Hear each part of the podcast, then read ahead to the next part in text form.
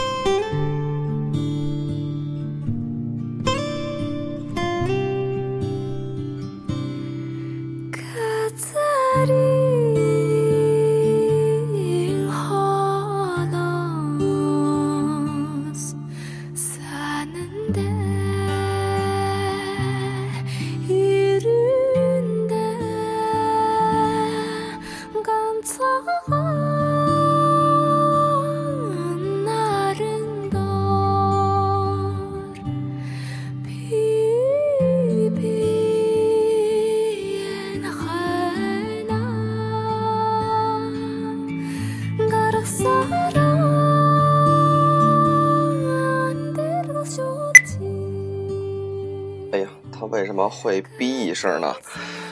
呃，这个是出乎我的预料的。嗯，大家好，欢迎收听这一期的吐司广播。嗯，本来呢这一期也是心血来潮，说给大家做一期吧。嗯，因为呃，我身边的朋友可能都知道，我八月中旬要去一趟尼泊尔。呃，我就是。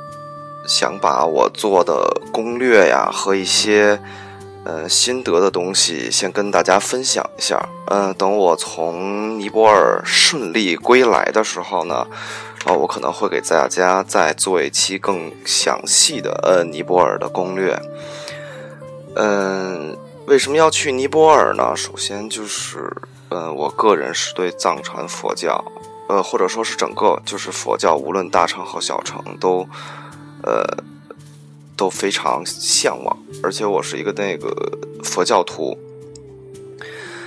嗯，尼泊尔呢，我觉得是所有佛教徒都特别想去的一个地方，去朝圣嘛。呃，拉萨呢，可能呃，我很多朋友去了，说也不并不像说以前那样了，就是现在商业化会比较浓。嗯，为什么突然想去尼泊尔呢？是因为。前一阵不是尼泊尔震了吗？其实还挺挺心酸的。嗯，那些以前就是在电视上看过的嘛，那些建筑啊，呃，佛像啊，其实就是损坏的还挺严重的。呃，当地呢，就是老百姓也挺惨的，说实话。呃，想去尼泊尔，其实是我挺早的时候就有这么一个想法。嗯，因为。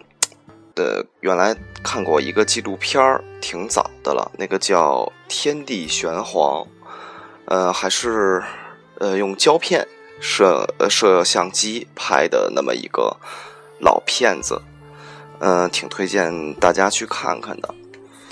嗯，我嗯在买《Lonely Plant》这个书之前呢，呃，把马蜂窝呀、穷游的一些攻略就都看了。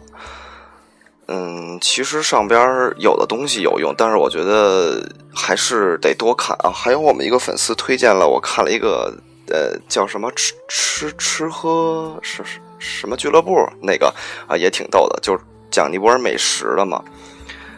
嗯，就是我看了这些以后呢，觉得有用的，说实话其实不是特别多。他讲的呢，攻略呢也好多都是挺早以前的了，近期的不多啊。那个我觉得穷游上的攻略还可以，马蜂窝上的，呃，就是太文艺了，就是有用的东西不不是特别多。嗯，我先嗯，从哪儿说起呢？我呢画了一个那个尼泊尔的地图，呃，画的比较惨。嗯，肯定呃，先说航班吧。呃，因为我是从北京走，就是有两个，一个可能是从北京飞成都，然后成都飞拉萨，从拉萨过去；另外一个呢是从北京飞香港，然后从香港过去，等于都得中转。然后目标呢是加德满都，就是尼泊尔的比较著名的这个城市嘛。嗯，其实一说到尼泊尔呢，可能大家就想到的是那个前一阵儿那叫《等风来》吧，就尼泊尔宣传片嘛，就是讲的那些东西。嗯，但是我觉得其实它只是片面的讲了，呃，就是里边的尼泊尔的其中一小部分。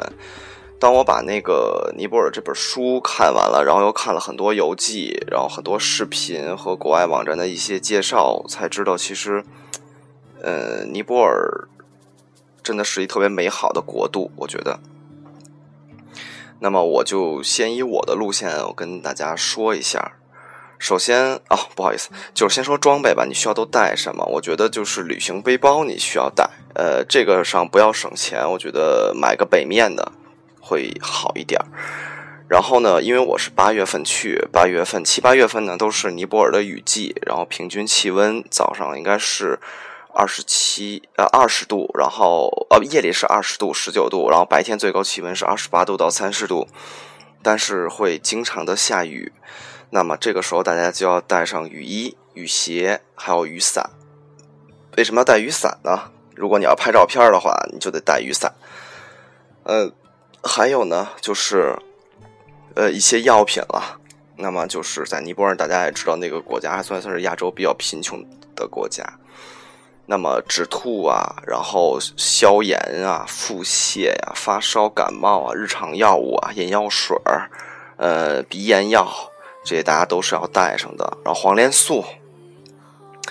还有呢，就是最关键的一个东西就是口罩，大家一定要戴上，因为那边空气质量非常不好。作为在帝都这么不好的空气质量都能活着的人，我觉得在那边的那 那边我还是不行，还是怂了。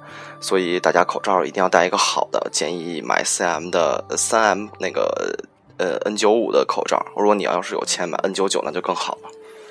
还有什么呢？就是创口贴。因为你磕磕碰碰嘛，难免。然后酒精棉，嗯，还有就是过敏，大家一定要小心这个问题。就是那边蚊子，就是雨天嘛，蚊虫会比较多，然后而且还有蚂蟥，啊，就是因为它是雨季嘛。你要是去那个博卡拉徒步的话，就肯呃是肯定会要被山地蚂蟥咬的，这都不用问。所以说，呃，就是抗抗一些就消炎药嘛，然后。当地买个打火机，就是蚂蟥要咬你的话，打火机或者烟头烧一下，给它烫一下，让它自己出来，不要生拔，这样它的嘴就会在你的腿里，然后你就会发炎，然后发烧就会很恐怖。那么衣衣裤，我建议大家就是，呃，有条件的话，就是买一身防水的衣服，尤其是七八月啊，你要是十月份那个他们的。呃，旺季去就不用了，我觉得没什么问题。就是雨雨季的话，就是一身的防水服还是要买的。然后靴子的话，你可以买旅行的那种靴子，或者买一个红翼的这种工装靴也比较不错。另外呢，就是加德满都的酒店，大部分我们住的都是没有洗漱用品的，所以大家就是个人的洗漱用品，呃，个人的呃卫生用品还是需要带一下的。嗯，然后呢，就是拖鞋，很多酒店是不提供拖鞋的，所以大家尽量把自己的拖鞋就是折叠的或者一次性的带一带。然后毛巾啊，像隐形眼镜水、隐形眼药水，就是隐形眼镜的护理液，然后去蛋白质液，然后眼药水，然后还有就是，呃，框架眼镜，大家一定要带一下，因为有的近视的朋友在那边，如果你的这些东西用完了，你还是需要框架镜的。然后呢，就是帽子、呃墨镜，这是简单的东西。然后还有一个东西就是蚊香片儿、风油精，这个东西一定要一定要带，因为你要是山地徒步的话，一定要把风油精擦一擦，这样的话马皇后就会离你远一点。然后就是手电筒，因为博呃因为呃尼泊尔这个国家每天都要停个十几呃七八个将近十个小时的电。所以说在有限的有电的时间之内，就是大家尽量把充电宝还有充电宝大容量一万毫安左右，不要太大，太大你带不上飞机。然后带上去，尽量给自己的移动设备呃供电，像 iPad 呀、电脑加能不在就尽尽量不要带了，就是你带个手机就好。然后出国一定要下 Google Map，这个大家经常出国的肯定知道。然后就是尼泊尔的那个插线头啊，我建议大家也一定要在淘宝先买好，就是转呃国际的转接的那种插线头。呃，因为你买一个一劳永逸嘛，你去别的国家也用得着。比如像上回我去日本啊，这些东西都都是要用的。呃，还有呢，就是我觉得插线板，如果你的箱子啊或者够大的话，插线板还是确实需要来一个的。因为你你可能给相机充电呀，然后手机充电，你就会发现，哎呀，我的那个呃充电的头太少了。还有就是。呃，我觉得如果你要是有条件的话，买一个防水的帽子戴着也是挺好的，因为你这样的话头部淋湿就感冒的几率会比较低。那么装备呢，我大概就准备了这么多。嗯，在尼泊尔拍照呢，我觉得其实你可以带一支广角镜头或者一支呃呃变焦，像幺六三五啊就足够了。如果你要有这个镜头。如果你要是定焦呢，我我是带着一支二一，然后一支三五，一支五零，我就去了。嗯，如果大家带胶卷呢，我比较推荐带彩色照片，因为我看了一个就是胶片日记，他们说呃拍了很多照片嘛，然后黑白的，我觉得表现力还不是特别好，因为可能那个人光线找的问题。嗯，但是彩卷我觉得都挺漂亮的。然后呃。两百的卷，如果你要是相机的话呢，平时感光度推到两百到四百就是正常用就好了。呃，拍照呢就就说这么多，就不多说了。然后主要就是说你去那儿看什么，有我就是大概有两个路线推荐给大家。就第一个的话，你要是说就是想去那儿玩儿，呃，就是享受生活，那那就不要去那个，呃，最开始就就不要。走这种说宗教的佛教的这种这种路线，因为像呃加德满都啊、杜巴广场啊，然后猴庙啊、呃博达哈纳寺啊，就这种的帕坦，然后巴德港这种地方都相对而言比较苦，它不会有博卡拉这么好。那么我们就先说博卡拉。那么博卡拉呢，这个地儿是后城，我是我是这么这么理解的啊，就是它是后开发的现代化一点的城市。呃，它这个地儿呢，就是在加德满都的西边等于就是你要去博卡拉有几件事，你肯定是要干的啊。第一是鱼尾峰看日出，就是看到鱼尾峰，而且它紧邻喜马拉雅山。你要是酒店好的话呢，你可以看到喜马拉雅山。嗯，然后那儿有一个特别著名的，呃，要要玩的东西，就叫就是滑翔伞，它是世界三大滑翔伞圣地之一。嗯，在那儿呢，我建议大家去先。你要是想玩滑翔伞，就要看一下吃喝俱乐部，那里边介绍了一家滑翔伞公司，一定要找正规的滑翔伞公司，不要贪便宜。呃，我觉得博卡拉是一个挺享受的地方，因为它吃的也好，喝的也好，然后住的也好，玩的也好，而且博卡拉还有一个圣湖，可以一边划着船，一边看着喜马拉雅山，就很美。就是享受生活嘛，但是去博卡拉呢，你首先要先到加德满都坐那个叫 Green Line，呃，那个大巴，然后到那儿你要坐将近七个小时的大巴，所以也是有点累，说句实话。那么在博卡拉呢，就是呃也会看到寺庙，但是不会说像那种精美的木质结构的寺庙，或者是这种呃。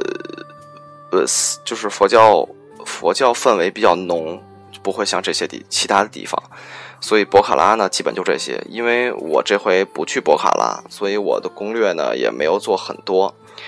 呃，等我下回做的时候再跟大家说吧。如果你们喜欢玩呢，就是去穷游看一下博卡拉的那个还挺全。呃，我现在跟大家说一下怎么，就是呃佛教之旅这块儿吧。就是首先呢，你。尽量住在加德满都的泰米尔区，因为泰米尔是相当于它的中心区，而且比较繁华，你打车呀、坐公交啊都比较方便。那边交通工具基本有这几样，就是自行车、呃人力车，然后 TOTO 就是三蹦子。然后出租车基本就这几几几项，然后大巴呢就不用不我就不说了，但是我也不建议大家坐当地的大巴，就是我说的不是 Green Line 那个 Green Line 那种，就我就是这是当地的公交车，因为你们也懂的，就是看过印度阿三的这种 GIF 或者是图呃视频的都知道他们那个车大概是什么样，呃味道也不好闻，呃我比较建议大家打车，一般两三百尼币。就是都富裕了，在周边转转绝对是可以的。那么，呃，大家住在泰米尔呢，我我是比较建议大家，如果能起早，尽量起早。就是早上我看了这几个地儿啊，就是猴庙，然后烧尸庙，呃，巴德港和那个博达哈大佛寺这几个，其实都是早上起来比较好，比较好看。呃，猴庙呢，你也可以看日落，所以说你可以选择一早或者一晚在在猴庙。如果你时间够的话，其实可以去一个早上，再去一个晚上。然后，嗯，猴庙呢是，嗯，印，它呃，我我不知道我这个查对不对啊？它是印度教和藏传佛教在这儿是有交融的。然后呢，它就是大家在照片上看那个有一个眼睛，在那个白色的拱一个半圆上那个佛塔，就是它那个地儿呢，猴子比较多。然后大家去的时候呢，就是从泰米尔打车到那儿，大概两百尼币左右就可以了。而所有的在加德满都都要砍价，打车也是要的。嗯，猴庙呢，大家要从东门。的一个长的台阶上去，不要走西门，因为西门是停车场。你你从那儿走上去的话，会有很多小商小贩啊，让你买东西。然后你要从呃东门走上去，就朝圣者的那个那个台阶走上去，门票大概是两百尼币，呃，这个价钱。嗯，我觉得去那儿你可以多拍拍照片然后看看风景。我觉得在这个地儿。还是能让你心境平一平的，找一个把角人少一点的地儿，静静静的待一待。就是周围也会有像僧侣啊，在那磕长头，然后印度教的僧侣在那念经都会有。我觉得还是挺不错的这个地儿，因为我是打算一早去，呃，拍一个照片然后一天都泡在这儿，然后晚上拍一个日落，然后如果有可能的话，我想在那儿晚上再拍拍他们点那个呃酥油灯。但是不知道能不能赶上，然后就是杜巴广场，我是不太建议大家去加德满都的杜巴广场，因为那儿就简直像是，呃，丽江的那叫什么古镇，就是商业气氛很浓，到处都是 money money，所以我觉得没什么可玩的，而且还要花钱，七百五十尼币，如果你能逃票的话，呃，逛一逛无所谓了。嗯，其实我比较建议大家去帕坦或者巴德港的杜巴广场这两个地儿呢，就是有帕坦就是比较著名的，就是金佛庙嘛，就金庙，然后。它很漂亮，然后里面都是很多佛像，还有金门，这些都是比较著名的。像巴德港的这些寺庙也是，他们这这两个地儿还有呃，那叫什么五十五孔五十五窗，还有那个孔雀窗，但是这些东西在不在现在还不知道，因为已经震了嘛。嗯，在这两个地儿呢，你就比较能融入当地的这种人文文化，我觉得还是挺好的。而且它这个巴德港是呃杜巴广场是什么意思呢？就是当时的皇宫。就是他们的皇宫叫杜巴广场，那么你在这里边就逛吧，到处其实都是各种各样的寺庙，然后到处其实都是各种各样的这种呃木雕，木雕比较精美的这种结构的呃房子啊，因为它这个地方都其实挺老的，都是一些老东西，但是这回震了以后也挺凄惨的，就塌了嘛，因为木质结构跟砖质结构，这都是他们那儿就红砖结构嘛，所以一塌。所以就比较坑了，然后这两个地儿呢，其实我比较建议大家在巴德港住一天，因为巴德港的酸奶是比较有名的，他们当地叫啾啾，然后呃，你们可以去吃一吃，我觉得还挺好。而且我觉得为什么在巴德港呢？因为它里边有很多寺庙，我也忘了叫什么名了，但是它就在那一旮瘩地儿，你就转吧，各种各样的，其实你转一圈，基本上就都能转下来了。然后，呃，我呢可能不太会去这两个地儿，因为我的行程跟时间有限。所以说，有时间的朋友们，你们可以去去。呃，现在帕坦和巴德港的人已经多起来了，但是没有像加德满都的，就是人这么多。嗯，只是相对的，但是巴德港和这个地儿会相对它而言静一些。然后我会去那个一个叫烧尸庙的地儿，这个也是让我就是。挺，挺挺挺向往一个地儿，就是它其实就是当地的一个火葬场，然后它的后边呢就是印度教的一个中心，呃，当地的人呢是在那儿烧的呢，都是就是信印度教的嘛，然后他们会把尸体搁在河边，然后用用水圣水来就是河水来清理清理尸体，然后在那儿进行焚烧。呃，等于你是可以观看到这整个过程的。它是从凌晨四点开门，然后到晚上几点我是忘了，就是几乎你都可以在那儿待着。呃，其实你在那儿，我是想看看，就是感悟一下这个生死轮回。我觉得，呃，人一辈子嘛，活的挺不容易，就来来回回，短短几十年，真的就是弹指一挥间。那儿。你能，反正我觉得看到很多东西，因为我看纪录片啊，讲的也挺多的。这个还是大家亲自去看吧。嗯，而且那儿也是一个特别，就是那儿的佛塔也很多，我觉得也是那种能让你有所感悟的地儿。呃，最后呢，我可能会去那个博达哈大佛寺。嗯，那儿是藏传佛教的集中地。但是那个地儿呢，等于呃，它佛庙四周这一圈都是商业街了，已经被圈起来了。其实让我觉得心里挺不爽的。嗯，但是作为一个作为一个大乘佛教的，就是信仰者，我还是要去转一转的。你可以在那个转完了以后呢，在在它的旁边的咖啡厅啊，二楼或者三楼坐坐，然后看看日落日出。然后那儿好像每天晚上都会点灯。我觉得也是，怎么说呢？对自己心灵的一个洗礼吧。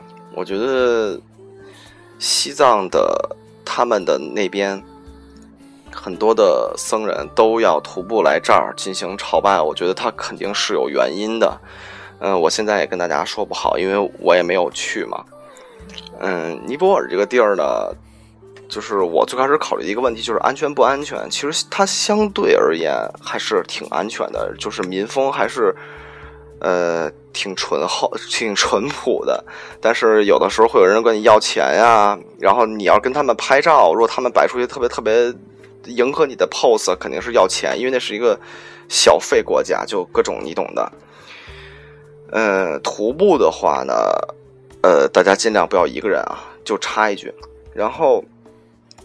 主要就是我跟大家说一下，就是拍照，尤其在烧尸庙那个地儿，尽量少拍，就是因为毕竟这是一个生死界定生死的这么一个地儿，我觉得就是大家不要拍拍太多或者太侵入性的这种拍照，还是要对呃亡者有一些尊重的，我觉得。然后当地的话呢，因为路比较窄，而且你特别容易晕，所以如果有条件，你最好能带个指南针，我觉得还是挺有用的。然后当地的语言基本上是尼泊尔语，然后会说英语，但是他们的英语也是那种阿三式的英语，你们懂的。基本上你说什么他听不懂，他说什么你也听不明白，所以其实这个也是我挺困扰的这么一个问题。所以我建议大家最好是什么，把照片提前挡好。搁在你的手机里，去哪儿或者有什么问题，给他指，让他看。然后，呃，换钱的话，大家就机场换一点儿，或者是当地也有很多换钱的，你尽量去在那个塔米尔换。呃，人民币大概是一比十五，现在的价格，他可能会有一比十三、十二，你就跟他砍价就行了，就让他抬一抬。呃，那就是一个砍价天国，你就必须得砍，不砍根本就不行。嗯。我想想啊，我想想还有什么要说的？其实也就这些了。签证，中国就是那儿落地签嘛，你不用想太多。如果你要是怕麻烦的话呢，就在当地签好。嗯，北京就有大使馆。如果你要是当地签，好像是我记得是二十五刀，然后照片要哦，对，那是北京照片，就是你要带上带好二十五刀哦。然后还有一个就是照片，突然想起来了，大家去的时候尽量多带一些两寸照片儿。然后，因为当地你要是办他那的电话卡的话，他是需要你有这个照片的。还有，你像很多地儿的杜巴广场，它是有那种看你签证日期，然后办那种多日往返票，所以这样你就可以省钱了。嗯，当地买买买呢，就是大家尽量往三分之一或四分之一的去砍。我就看过一个最变态的帖子，他们有一个东西好像是卖三万多尼币，第一口开的。然后最后是三百多尼币成交的，所以大家就 可想而知这个中间的水分有多大。然后，呃，我不知道大家有没有想去的啊？我我在这儿也也聊一句，呃，我呢是呃八月，我给大家看一下时间啊，嗯，我是八月十四号之后，就是十七到二十一。好，这几天在尼泊尔，嗯，不知道有没有我们的粉丝或者驴友也在，然后到时候咱们可以一起玩，或者要愿意一起去呢，也可以呃加我微信，就是张鑫零九二零幺，因为这回呢我是自己徒步，呃去，其实一个人心里还挺忐忑的，要是有个伴儿呢，我还高兴点儿，我们可以相依为命几天，然后呃。吃喝大家一定要注意啊，在尼泊尔的水尽量不要喝自来水，你喝了肯定会挂的。就买那种瓶装水，瓶装的矿泉水。其实，在尼泊尔呢，吃喝很便宜的，脏摊儿尽量不要去吃，吃一些正规的店里的东西。其实吃喝就这么多，然后住呢，就是住正规，呃，就是住旅馆。呃，我当时选了两家，呃，一个叫大使花园，另外一个就是长城酒店。因为第一回去嘛，很多酒店哎也不太熟，也不知道怎么选，然后在网上找找了这两家，然后大家订机票的时候在艺龙订，艺术的艺，那个中国龙的龙，啊，那个地儿会比较便宜。然后酒店的话呢，你也可以在艺龙看，然后也可以在 Booking 看，然后这两个你都可以看。呃，机啊不是，我说说错了，酒店是在在艺龙订，然后机票呢就是携程啊，就这种的吧，反正你们都知道的。嗯，当地住宿呢其实不贵，一般都是一两百块钱一天，好一点的三四百块钱一天。呃呃，甭管多少钱的都要停电，然后甭管多少钱的，然后空调基本不开，呃，热水澡基本靠太阳能，所以条件略艰苦。呃，还有的就是，哎，我还我还要说什么？好像基本也就这么多了。呃，大家就是记住了这这一点，就是如果你要是想拍一些好看的照片一定要早上起来早起，凌晨四点多起，然后打上就是提前订好车，然后去，然后去拍，因为一旦就是人多了以后，那就乌泱乌泱的，跟跳蚤市场一样，你会觉得真的很可怕。嗯，其实就这些了吧。嗯，如果有什么我想。想 想明白或者再想出来呢，我再做节目给大家。然后，嗯，没了，就这么多了。如果自己去的话，一定要买一本那个《Lonely Plant》这个书，有用，真的有用，我觉得。因为尼泊尔我肯定不止去一次，我肯定以后还要去，所以这书没法借给大家了，大家自己买吧。淘宝很便宜的，呃，几十块就搞定了。然后里面介绍了很多更详细的内容，比如说地图啊、交通啊、呃旅行线路啊，你们就自个儿看吧。这些东西我觉得比较有用。剩下的就这些了。然后这期节目就录到这儿，希望大家在闲暇之余也多出去走走，别就跟我似的，哪个尼泊尔震了再去后悔，也挺郁闷的。那今儿就跟大家聊这么多。然后明天又是一个上班的日子了，坑了。上班愉快吧，拜拜大家。